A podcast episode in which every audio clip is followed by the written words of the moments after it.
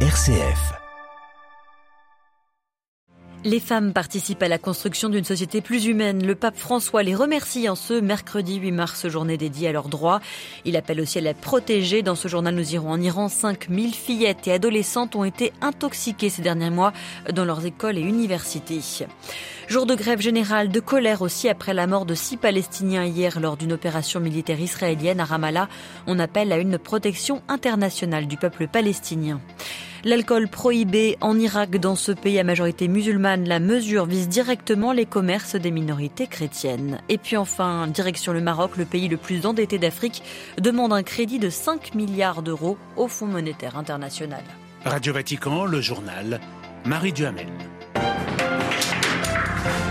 Bonsoir à tous. Le pape remercie les femmes en cette journée consacrée à la défense et la promotion de leurs droits. À l'issue de l'audience générale ce matin, François les a remerciés pour leur engagement dans la construction d'une société plus humaine grâce à leur capacité à appréhender, dit-il, la réalité avec un regard créatif et un cœur tendre.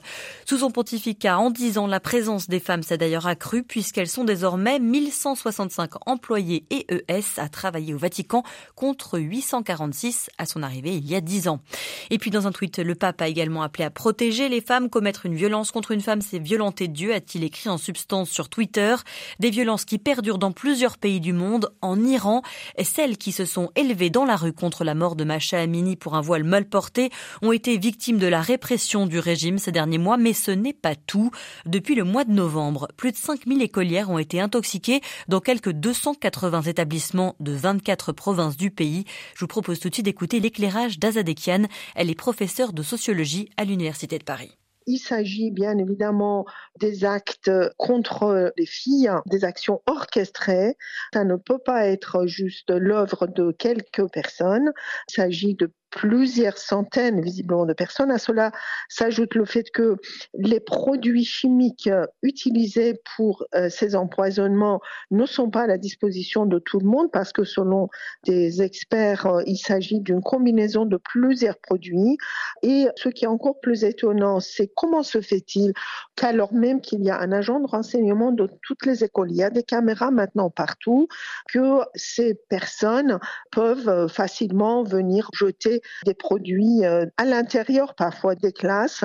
Tout ça, ce sont des questions qui pour l'instant restent sans réponse hein, puisque les autorités ne se sont pas préoccupées pendant trois mois de ces empoisonnements et ont tout fait aussi d'ailleurs pour euh, euh, dissimuler et pour étouffer l'affaire. Même aujourd'hui, alors même que beaucoup d'enfants restent hospitalisés, il y a des agents de renseignement qui vont voir des enfants et leurs parents pour les intimider et dire il faut pas en parler. Mm, Azadekian, professeur de sociologie à l'Université de Paris. Selon les Nations Unies, l'Afghanistan est actuellement le pays le plus répressif pour les femmes. Depuis leur prise de Kaboul, les talibans leur ont interdit l'accès à l'université à l'école secondaire. Le ministre taliban de l'enseignement fait d'ailleurs depuis hier l'objet de sanctions européennes, une démarche symbolique et inédite de l'UE qui vise d'autres individus ou entités en Iran, en Russie, au Soudan du Sud ou encore en Birmanie et en Syrie. Sur le front de la guerre en Ukraine, les femmes aussi sont mises à l'honneur. Le président Zelensky rend hommage à celles qui ont sacrifié leur vie depuis le début de l'invasion russe, tandis que Vladimir Poutine à Moscou a lui célébré les femmes qui accomplissent leur devoir, a-t-il dit, notamment militaire. Sur le terrain, à l'est, le groupe Wagner fait la chronique chaque jour de sa guerre à Bakhmut. Le groupe paramilitaire russe revendique aujourd'hui la prise de la partie orientale de cette ville. La ville pourrait tomber dans les prochains jours, selon le secrétaire général de l'OTAN. À Stockholm, les ministres de la Défense de l'Union européenne peaufinent ce mercredi un plan de livraison à l'Ukraine d'obus et de munitions. Au Proche-Orient, une journée de grève générale et de colère après la mort de six Palestiniens hier lors d'une opération militaire israélienne dénoncée comme un nouveau massacre par la direction palestinienne.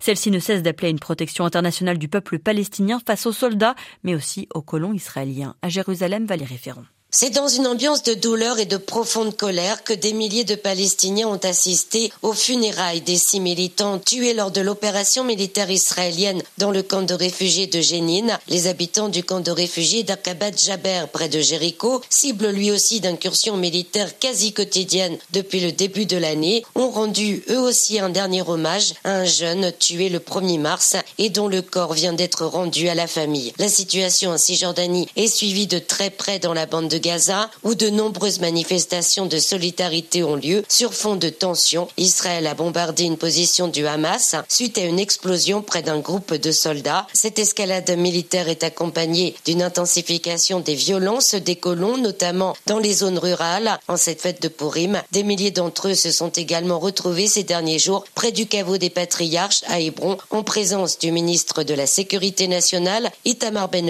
lui-même un colon installé dans cette ville palestinienne. Jérusalem, Valérie Ferron, Radio Vatican. En visite au Caire, le ministre américain de la Défense et le président égyptien réaffirment aujourd'hui l'importance du partenariat militaire entre leurs deux pays. Les États-Unis ont salué le rôle clé de l'Égypte comme force de stabilisation dans la région. Et si le Caire est l'un des principaux bénéficiaires de l'aide militaire américaine, elle est toutefois critiquée, pointée du doigt notamment par les États-Unis pour son bilan jugé catastrophique en matière de droits humains. Les ONG estiment à 60 000 le nombre de prisonniers politiques. En Irak, la vente, la production, l'importation d'alcool est désormais interdite en vertu d'une loi votée il y a sept ans mais appliquée depuis samedi dernier, une prohibition jugée non démocratique par la minorité chrétienne à Bagdad, Anne-Sophie Lemoff. Il sera désormais interdit en Irak d'apporter, de produire ou de vendre des boissons alcoolisées. L'autorité générale des douanes a donné pour instruction à tous les centres douaniers de prohiber l'entrée sur le territoire de tout type d'alcool. Tout contrevenant à la loi risque une amende allant de 7 700 à 19 000 dollars. Cette loi n'est cependant pas nouvelle. Votée en 2016 par le Parlement irakien, elle n'était jamais entrée en vigueur. Cette prohibition est loin de faire l'unanimité dans ce pays majoritairement musulman, mais dans lequel vivent aussi des minorités chrétiennes et yézidis. Ce sont justement ces communautés qui ont le monopole des boutiques spécialisées dans la vente d'alcool. Cette interdiction, qui annonce la mort de leur commerce, est perçue par la communauté chrétienne comme une atteinte à ses libertés. Cinq députés du bloc chrétien au Parlement ont présenté un recours contre la loi devant le tribunal fédéral. Leur objectif, prouver l'inconstitutionnalité de l'article et le non-respect des droits des minorités. À Bagdad, Anne-Sophie pour Radio Vatican. Grève quasi générale dans les secteurs publics et privés en Grèce après la catastrophe ferroviaire qui a fait 57 morts la semaine dernière. La colère s'étend. Plus de 65 000 personnes ont crié leur indignation à travers le pays. Il y a eu des violences entre des jeunes et la police à Athènes, mais aussi à Thessalonique. Au Maroc, le pays creuse sa dette. Rabat vient de faire une demande auprès du FMI pour un crédit de 5 milliards de dollars. Les investissements publics furent trop généreux et la situation économique déjà difficile est aggravée maintenant par la flambée des prix des denrées alimentaires et des carburants. Les précisions de notre correspondant sur place, Léo Coquel. 5 milliards de dollars pour répondre à la crise. C'est la demande faite par Rabat au Fonds monétaire international, une ligne de crédit modulable qui ne devrait opposer aucune résistance compte tenu de la solidité des cadres de politique économique et du bilan du Maroc selon la présidente du FMI Kristalina Georgieva, sachant aussi que le royaume a été retiré de la liste grise des pays à surveiller en matière de blanchiment d'argent. Ce n'est pas la première fois que le Maroc fait appel à un dispositif de financement du FMI. Le royaume est d'ailleurs l'un des pays les plus endettés d'Afrique. Parmi les explications, les projets d'investissement majeurs un peu partout dans le pays et dans tous les domaines d'activité, infrastructures routières et portuaires, usines de dessalement d'eau ou encore centrales solaires. Fin décembre, la Banque centrale du Maroc avait dû relever son taux directeur de 50 points à 2,5% pour juguler la forte poussée d'inflation. À Tanger, Léo Coquel pour Radio Vatican. La plus grande mine de cuivre d'Amérique centrale va rouvrir. Le Panama et le groupe minier canadien First Quantum Minerals l'ont annoncé ce mercredi. Les activités de la mine étaient suspendues depuis près de trois mois en raison d'un différend entre les autorités panaméennes et le groupe canadien sur les impôts, les royalties que devait verser l'exploitant canadien. Le nouveau contrat pour 20 ans renouvelable prévoit le versement d'un minimum de 375 millions de dollars par an, dix fois plus que par le passé. Au Nicaragua, deux universités liées à l'Église catholique sommet de fermer leurs portes. Les biens seront saisis, les étudiants et professeurs réintégrés dans d'autres établissements agréés. Les autorités ont également annulé la personnalité juridique de Caritas. Hier déjà, un décret du président Ortega a annoncé l'interdiction de la fondation Mariana qui sensibilise sur le cancer également lié à l'Église.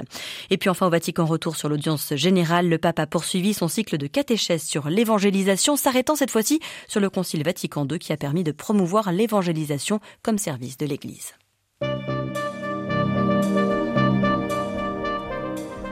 Voilà, c'est la fin de ce journal. Merci de l'avoir suivi, merci de votre fidélité. L'actualité du monde et de l'Église dans le monde revient demain matin à 8h30. Excellente soirée à tous.